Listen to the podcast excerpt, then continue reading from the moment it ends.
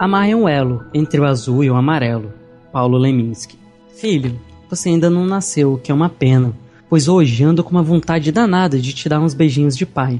Você vai nascer pequena, presumo, bem bebê, depois vai crescer como costumam fazer as crianças. Se quiser nascer já grande, tudo bem, mas cá entre nós, é besteira grossa. É melhor seguir a tradição.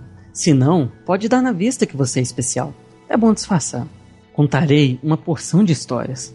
É verdade, até hoje não aprendi nenhuma, mas deixa comigo que eu aprendo. Tem que ser bem bonita.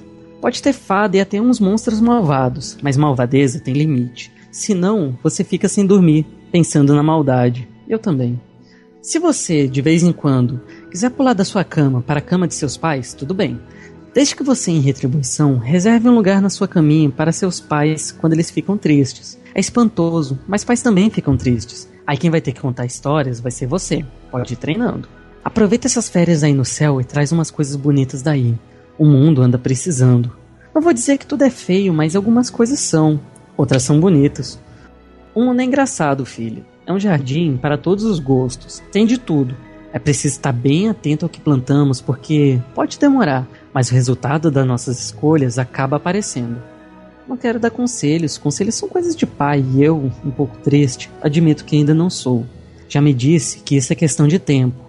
Felipe, isso passa, isso passa. Um dia você vai ver, vai ser pai, vai sim. E vou me consolando porque é um jeito. Nunca fui pai, você já deve estar sabendo. Por isso, paciência. Ser pai é mais difícil do que ser filho. Deve ser complicadíssimo, embora muito bom.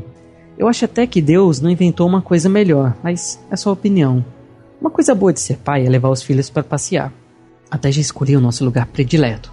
Sim, sou um pai um pouco autoritário, mas dureza simpática, cheia de ternura, muito fácil de driblar. Que talvez só possa ser chamada assim até você chegar. Depois, nem autoritarismo será, tão seu será meu coração boboca.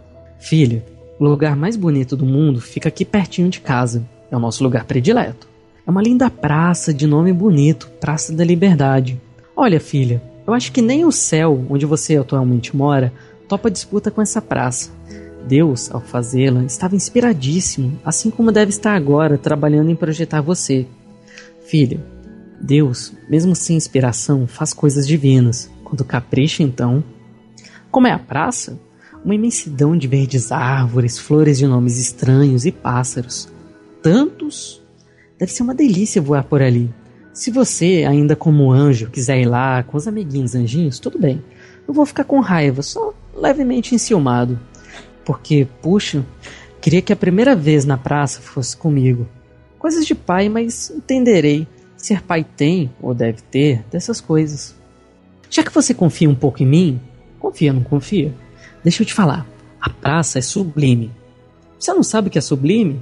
Sublime é uma coisa irmã de uma coisa ótima, mas ainda melhor. Quando, na sua vidinha de filha de Deus, topar com algo de um bom exagerado, você pode dizer que é sublime. A praça, aliás, é sublime o tempo todo. De manhã ou de noite, até de tarde. Deve ser também de madrugada, mas isso eu só acho. Não afirmo porque eu nunca fui lá por essas horas. Ontem fui lá à noitinha, no comecinho da noite e havia uma lua que estava gentilmente em cima da praça. As luas são muito gentis com as praças, mas acho que essa tem os privilégios especiais.